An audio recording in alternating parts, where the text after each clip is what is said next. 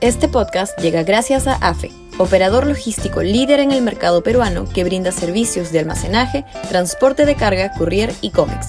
Los puedes ubicar en www.afe.pe. Y también gracias a Universidad Católica, número 1 en Perú y 12 en Latinoamérica, según el ranking mundial QS 2023.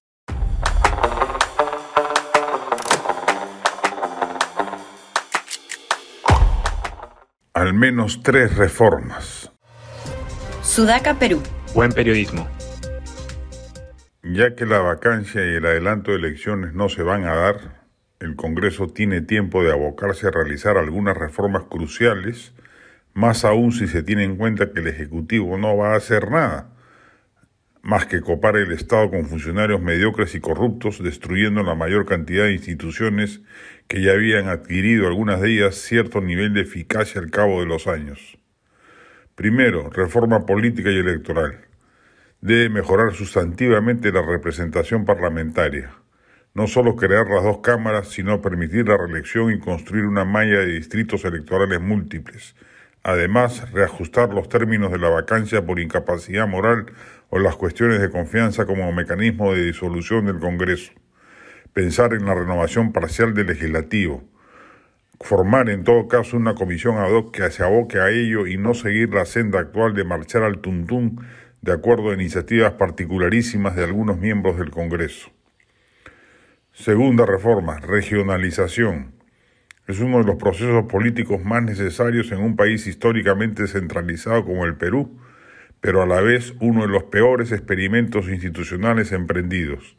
Alejandro Toledo, el responsable de su puesta en marcha, creó un Frankenstein que solo ha generado burocracia inútil, despilfarro financiero y gran corrupción, además de la inexistente provisión de los servicios básicos que los pueblos no capitalinos han esperado durante siglos y que no han visto ni de cerca en estos más de 20 años del peor proceso de reformas emprendido durante la transición post-Fujimori. Tercera reforma, salud pública. Uno de los rasgos de calidad de vida y dignidad ciudadana en el mundo es la provisión universal de un servicio de salud pública para los pobres, para aquellos que no pueden pagar una clínica privada o un seguro médico.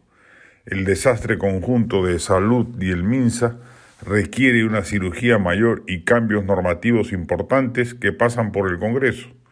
Fórmese una comisión de expertos que debata seriamente qué hacer con el entuerto y que se apruebe un paquete legislativo que remedie el problema.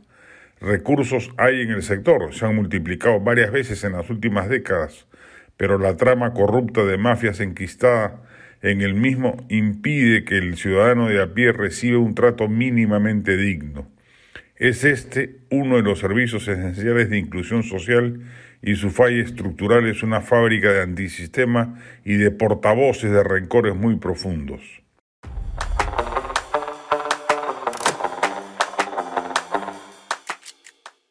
Este podcast llegó gracias a AFE, operador logístico líder en el mercado peruano que brinda servicios de almacenaje, transporte de carga, courier y cómics.